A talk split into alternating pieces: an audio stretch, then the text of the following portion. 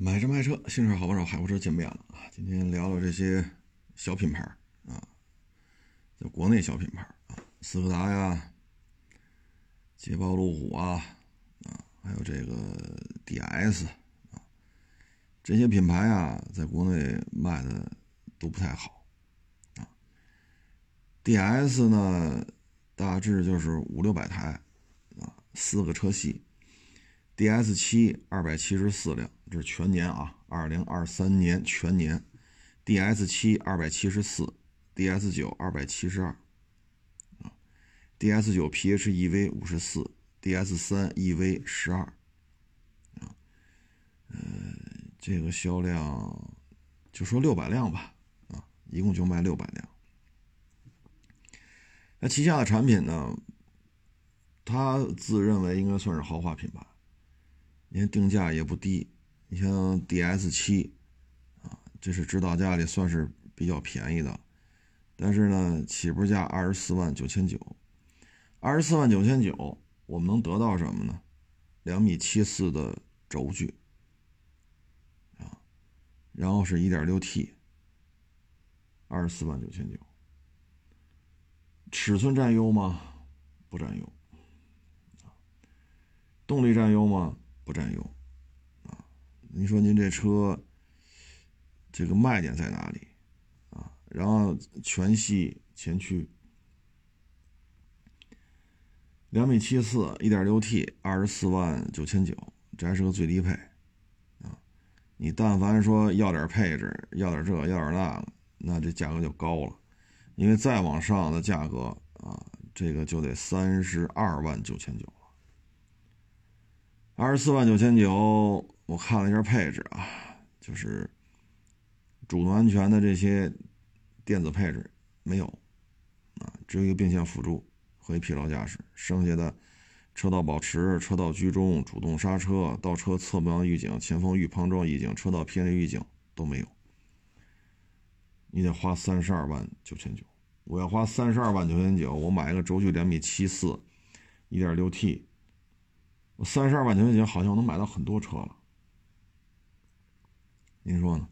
啊，嗯，这配置也是挺一般的啊。即使说到了三十二万多，能提供的也就是一个三六零，一个 L 二级别的自适应驾驶啊。你说这玩意儿值吗？轴距只有两米七四。一点六 T，哎呀，这这这我也不知道说什么好了。你看这么大的车，玩调性，mini 去年销量都大幅度下滑。你说玩调性，玩这个玩那个，mini 做的不比 DS 好吗？那最后又怎样？所以说 DS 这个卖个凑合点吧，六百辆啊，我觉得已经已经。属实不容易了，啊，属实不容易了。嗯，然后这个捷豹叉 FL 一万一千三百一十七，捷豹叉 EL 一万零四百零三，捷豹 E-Pass 一千零三十六，也就是加一块呢两万两千八，两万两千七，大概这么个量。这个车呢，也真是做了针对性的改进了，因为你看前面那俩车，叉 F L、叉 E L，人家真的是做了做了加长了，但是做了加长，开起来感觉也就那么回事儿。一七年的时候，它这加长是哪个加长来着？我也忘了，叉 E L、叉 F L 啊，我还去南方，还去参加这个新车上市的试驾，有操控圈，然后那个。是叫发现运动是叫什么来着？啊，就一块儿一块上的。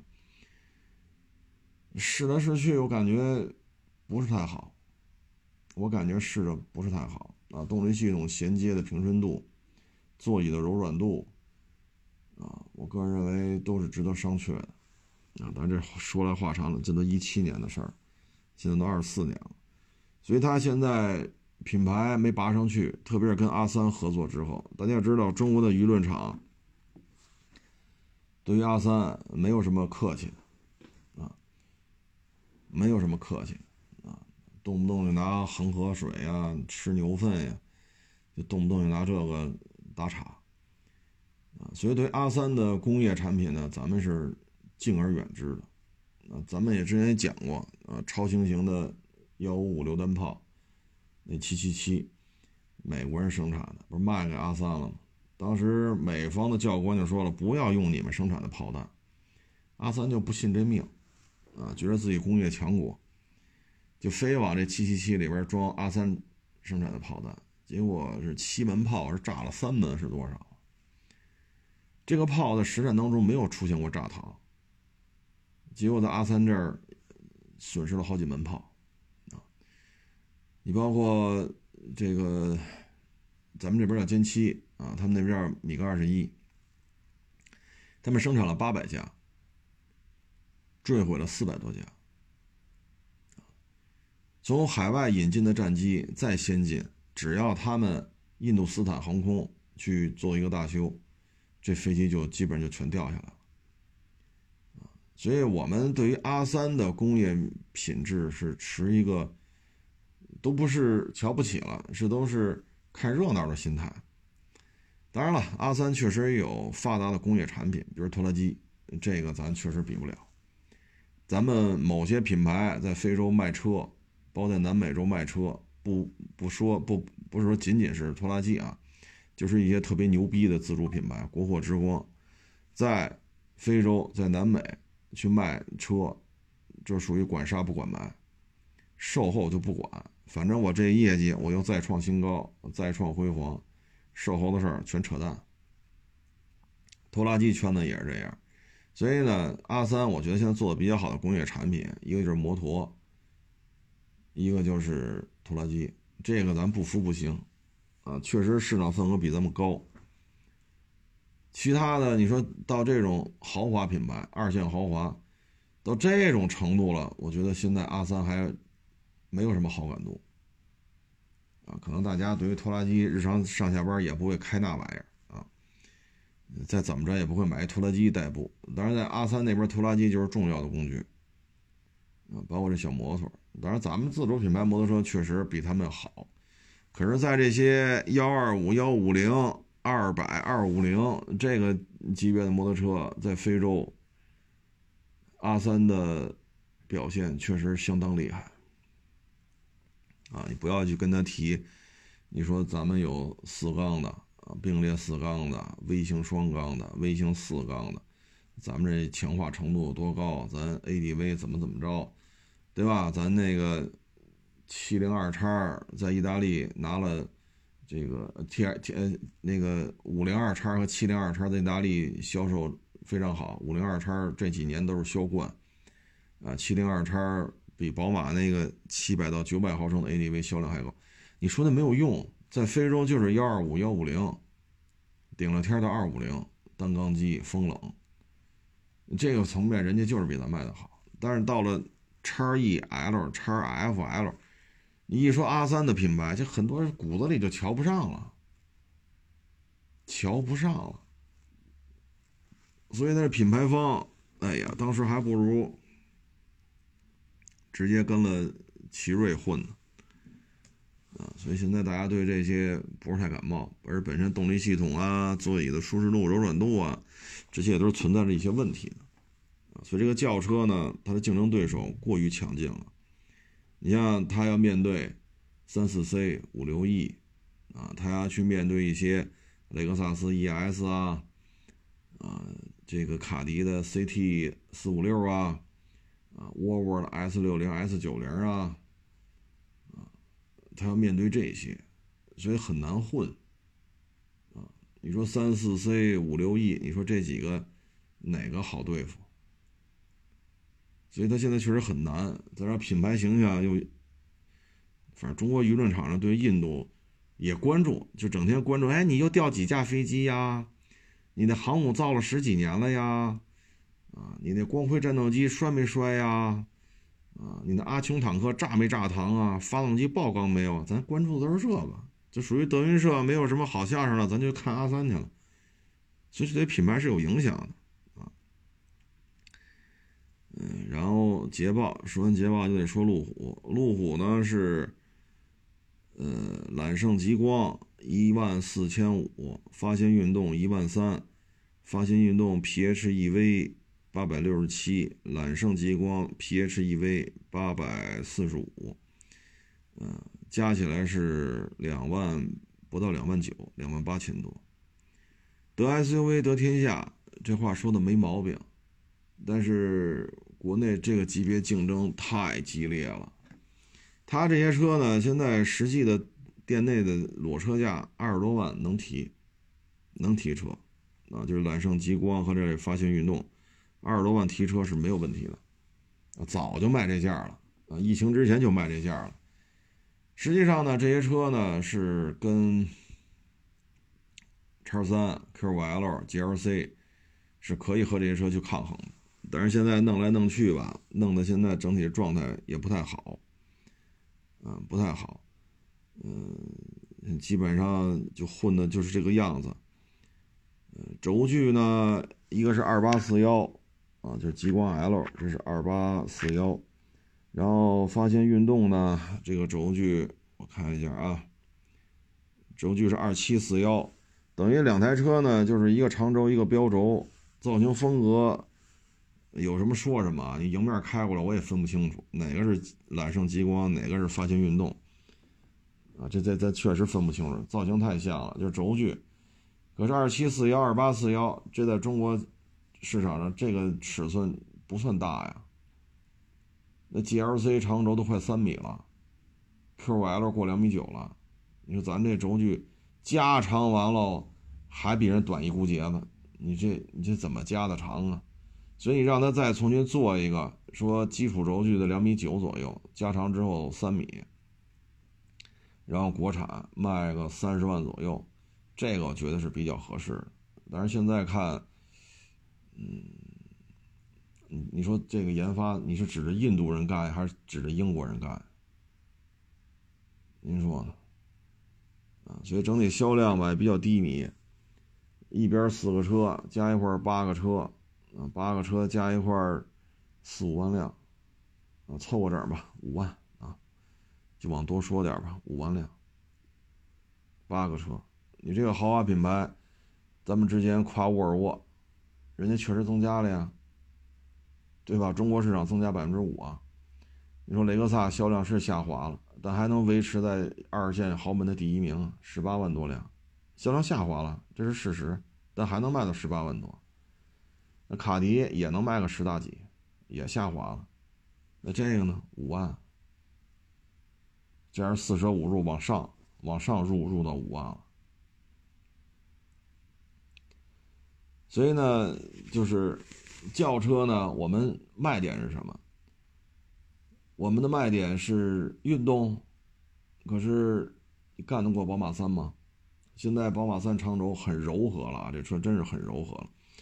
这跟当年我开着 E 九零三二三二五去跑山，那种贴地飞行，那种底盘的像吸吸铁石一样吸在地面上，然后六缸二点五自吸直列六缸啊，那种高转速五千转六千转那种声浪，这一晃都多少年过去了，我到今天我都忘不了，就那种感觉，那才叫贴地飞行。现在的宝马三系已经很柔和了。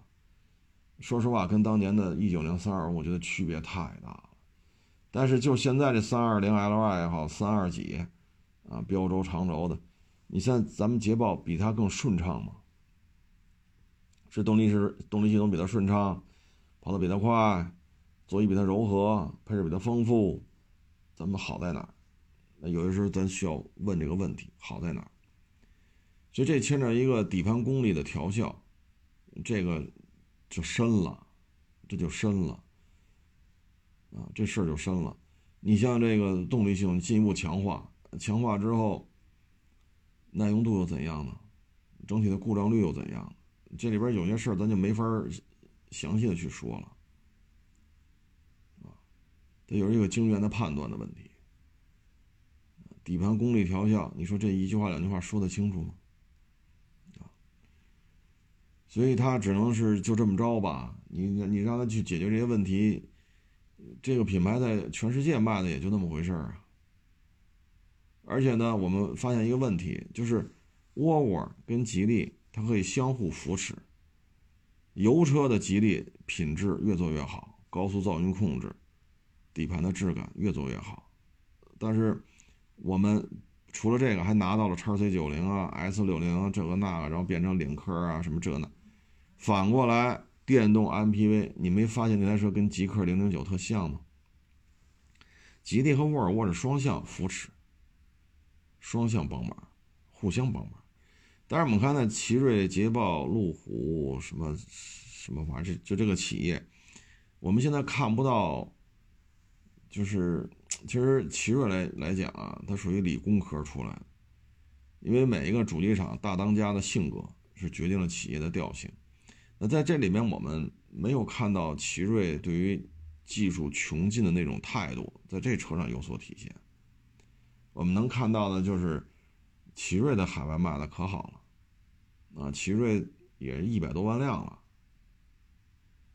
这这，但是我们没看到他从路虎、捷豹这里得到什么，我们也没看到捷豹、路虎从奇瑞这里得到什么，就两个企业之间的合作，我感觉就是一块弄个资质，生产点车，仅此而已。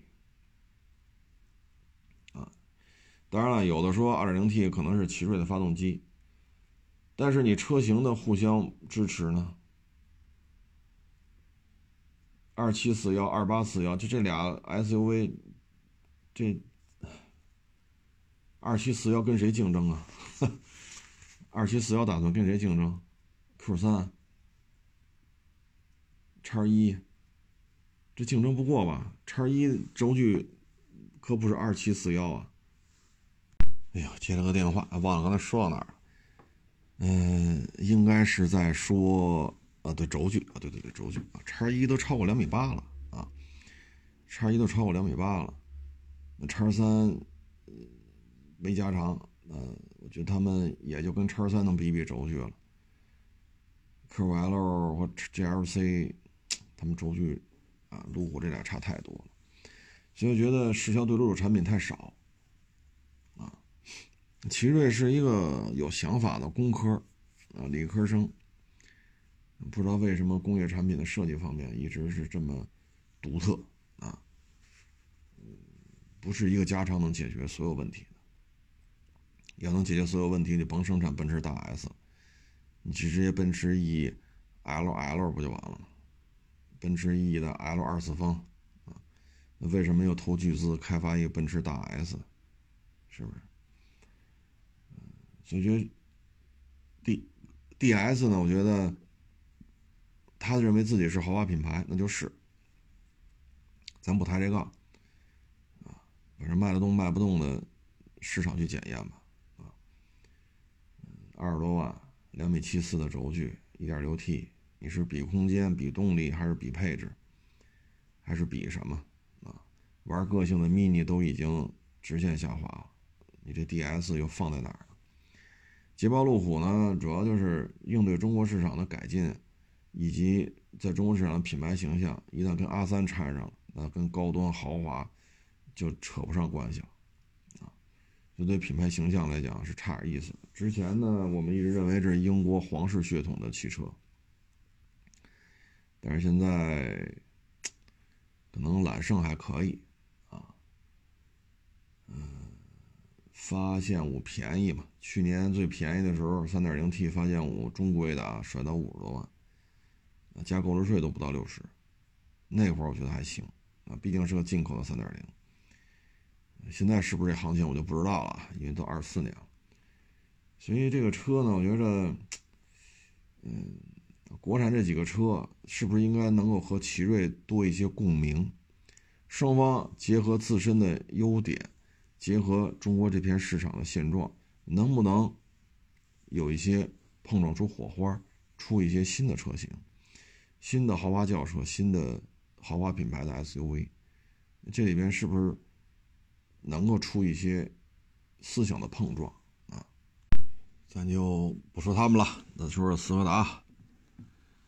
哎，斯柯达在华五款车，没有一个过万的。科米克 GT 七千一，明锐三千八，科迪亚克三千三，科洛克吧这是三千三，速派两千五。这个销量加一块儿，唉，说两万辆都有点牵强，就说两万辆吧。斯柯达混到今天吧，跟他这个企业的组成架构有关系。跟这个是有关系的，嗯，他现在没有办法啊，因为自身研发能力不行，他不是当年弗伦西亚、f o r m a n 不是那个年代了。那个年代的斯柯达的车真是自己搞的，我不知道大家还有没有印象？弗雷西亚，弗雷西亚之前是 f o r m a n 弗雷西亚是 f o r m a n 的精装版，线条更圆润了，内饰也更时尚了，但是那会儿没空调。国内就北京吧，是给弗雷西亚配空调的，都发了。各位，九七年、九八年五千块钱装一空调，那会儿的五千块钱跟现在的五千块钱不一样啊。所以在九十年代给普桑手摇窗改电动窗的，一年能挣到一百万；九十年代给弗雷亚装空调的，一年也能赚到几十万。啊，因为当时北京街头。F o r m a n 得几千辆，弗雷西亚至少也得几千辆，这车加起来上万辆，啊，弗雷西亚我觉得加上后来那批被查扣然后又拍卖的，弗雷西亚大致得上万辆了。你看一台车五千，啊，一百台车就五十万，流水就五十万，啊，所以那会儿改空调的挣个几十万太轻松了。那会儿也不知道后来怎么处理。如果说是买了房产了，那这财富就得到延续了；如果当时吃了喝了玩了造了，那也就是昙花一现。哎，不说那么多了，反正从那之后，欧亚、法比亚、速派啊，那会儿也叫速派啊。那会儿速派就是常州版的帕萨特 B 五，就上海的帕萨特 B 五的常州版平台，出到欧洲，然后斯柯达生产完了再拉过来卖。当时好像卖五十多吧，其实就是帕萨特 B 五的出口转内销啊，然后外观内饰不太一样，因为斯柯达又重新设计了一下。从那会儿开始吧，二十多年了，它一水就是大众车的翻版，它的功劳就体现在颜值设计、外形内饰。你不是老套娃吗？对吧？从 Polo 到辉腾，老跑这儿打岔来，那这斯柯达不一样啊。所以颜值是它的特点，然后因为品牌定位的原因嘛，始终比大众要低，明锐比速腾永远都便宜。但是现在朗逸、宝来、速腾、零度啊，就这些车稀里哗啦打价格战，那斯柯达怎么办？怎么办？当朗逸、宝来十万包牌用不了的时候，斯柯达怎么卖？速腾 1.5T 次低配吧。包牌十三多一点点，那你明锐怎么卖？而且现在呢，由于种种原因吧，经销商不挣钱，四 S 店数量快速缩水。可是你这车，你说换变速箱滤芯儿，换机油滤芯儿，对吧？说换一些空气滤芯儿，咱可以去大众店保养去。那你这车灯碎了，我上哪儿换去？你这外观是跟外外观内饰是是跟人家完全不同的风格呀。这大灯碎了，我上哪换去？你是哪哪台大众车的灯拆能装这车上？装不上。所以在这时候你会发现，包括车身结构，尤其是明锐和速腾后半截不一样。一旦追尾之后，你没法买速腾的件你说买速腾的后备箱盖装明锐装不了，后备箱那半截的处理的结构完全不一样，装不了。速腾的后备箱盖装明锐上。那，那只能喝多了聊呗，也不用负责任。但真干这活干不了，所以四 S 店数量呢，因为卖不出去车，就完犊子了。疫情之前能卖到二十多万，现在就完了。价格战打成这个样子，彻底就废了，没有什么解决方案。对斯柯达来讲，我也觉得没什么招而且呢，这里边多多少少吧，啊，跟他们这个。呃一些政策、外交政策多多少少也是有关系的啊。所以几方面因素吧，大众呢在华，咱刚说完大众，对吧？一年卖个小几百万辆，你是保大众是保斯柯达？小几百万辆和你这个是一万辆、两万辆、三万辆，你说哪个孰重孰轻？就在这种情况之下呢，斯柯达的未来，我是不太看好，没有什么机会了。但也宣布退出吧，负面影响太多，毕竟中国市场很重要。之前不有说吗？要从咱们这边生产车出口到越南，这个想法是好的，但是这里边牵扯一问题，就是越南那边。他认这个斯柯达吗？东南亚地区认的主要就是日系车，比飞度还小一级别那车我忘了叫什么了。一个他这车就是东南亚呀，阿三呀就在这边卖，啊，东南亚有这车，阿三那也有这车，就比比飞度还小一圈，也是个小两厢，我忘了叫什么。我原来微博上还发过那车，它就这种东西。啊，小威驰、小风、小小风范、小飞度、小力威，就这个。啊，那你斯柯达针对这边你有什么擅长的吗？当然也是一个想法吧，毕竟产业基地在这儿。你要在这边生产往欧洲销售呢，那它本土呢，这个工人的这个是吧？它这牵扯很多复杂的。复杂的这种原因啊，所以现在你说往欧洲返销吧，也不太合适；往其他国家销售呗，只能是这样了。如果他不退出的话，就守着这个生产基地但是斯柯达在全球卖的其实也一般，也就咱们这儿曾经火过一阵子，一年卖二十多万，然后就是欧洲。啊所以对斯柯达来讲，它的未来取决于价格走势。但目前看，价格战没有丝毫要停止的意思。工业产能过剩，消费下滑，这之间是一个矛盾。那解决方案就是降价。那它作为，对吧？你说俩大众打架，把斯柯达干趴下了。它作为这么一个垫底的品牌，就有点像咱之前说的雪佛兰，很难混。卡迪砸价砸别克，别克砸价砸雪佛兰。砸了，最后没法弄了。斯柯达多少也有这个状态吧。嗯，这就是什么呢？本来是独立自主的，当你完全依附于洋品牌的时候，很多时候，那可能就是死道友不走不死贫道呗。很多时候就是这样。这就很可惜了，也没有什么解决方案。百年老店，它的历史远远远远要大于大众汽车。但是国家的体量，整个国家的工业底蕴，最后就形成这个样子。这样这种事情，你像泰国，泰国也生产汽车，泰国也生产摩托车，咱们很多摩托车都是泰产的，啊，但是你有泰国自己的品牌吗？没有。你这些有识青年，受过理工科高等教育的有识青年，他拧不起一个，怎么说呢？形成一个凝聚力。说我要做自主品牌，东南亚地区曾经做过自主品牌的，首先呢就是印尼的飞机，然后就是马来的宝腾，但是马来的宝腾咱们也刚聊完，马来的宝腾实际上就是吉利，啊，连续五年正增长，那背后你能说没有吉利的功劳吗？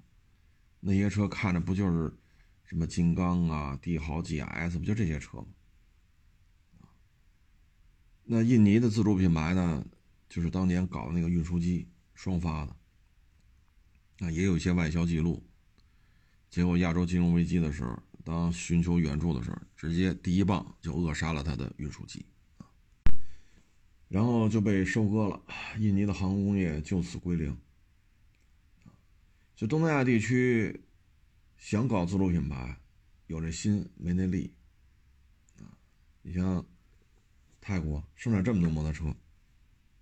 连哈雷这样的都在那边生产，那你引进来走出去啊？你搞一个泰国自己的自主品牌，没那没那可能性。所以有些时候没有办法啊。斯柯达这个只能跟人大众混，二十多年前吧，国际局势的巨变啊，因为八九十年代吧，可能还有东欧、西欧、华约、北约，但是形势巨变，没有办法，只能是跟了大众。但是现在看呢，俩大众在中国市场打架，倒霉的是斯柯达啊，大概是这么一情况。它的出路我也不太清楚怎么做啊。捷豹、路虎和奇瑞呢，可以互相多一些思想层面的沟通，可能会出现一些爆款车型，但是现在看看不到啊。当然有消息说那 2.0T 其实奇瑞的技术支持，有这种消息，但更多的是车型的适应啊。这一点沃尔沃和吉利打了一个很好的样子。但是奇瑞路虎我不清楚将来他们会怎么样去沟通。至于 DS 呢，继续高傲吧，高傲的呃法兰西大汽车，这个有它的调性。你看，好歹还卖了五六百辆，它毕竟还有五六百个死忠粉愿意去买大概这么一情况吧，这就是几个小众品牌啊。期待着下捧场，欢迎关注新浪微博海阔试车手。